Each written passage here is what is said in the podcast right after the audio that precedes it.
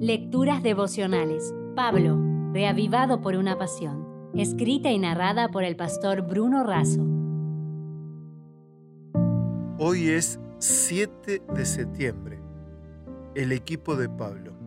Colosenses 4:18. Esta salutación es de mi propia mano, de Pablo. Acordados de mis prisiones, la gracia sea con vosotros. Amén. Desde versículo 7 hasta el 18 de Colosenses 4, el apóstol menciona a 10 personas de su equipo.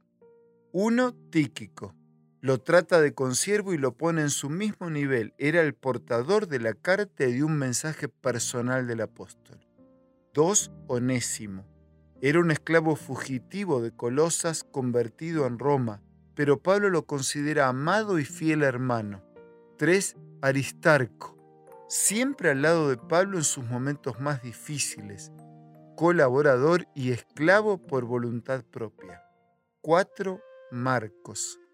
Fue secretario de Pablo y Bernabé en el primer viaje misionero, pero los abandonó a mitad de camino cuando más lo necesitaban.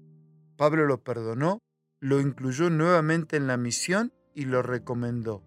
Pablo hizo con Marcos lo mismo que Dios hace con nosotros. 5. Jesús llamado justo. Es la única mención de él en la Biblia.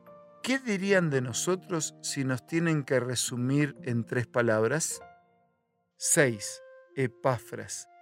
Era uno que nunca se olvidó de los colosenses. Era el dirigente de un distrito que oraba y trabajaba por las iglesias. 7. Lucas era el médico amado, el autor del Evangelio que lleva su nombre y del libro de Hechos. Había dejado su carrera lucrativa para asistir, consolar, cuidar y fortalecer a Pablo, con el fin de que pudiera cumplir la misión. 8.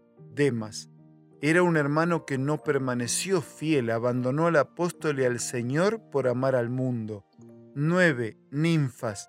Una hermana fiel, dedicada y misionera se ofreció a sí misma a la causa del Evangelio, ella y sus recursos.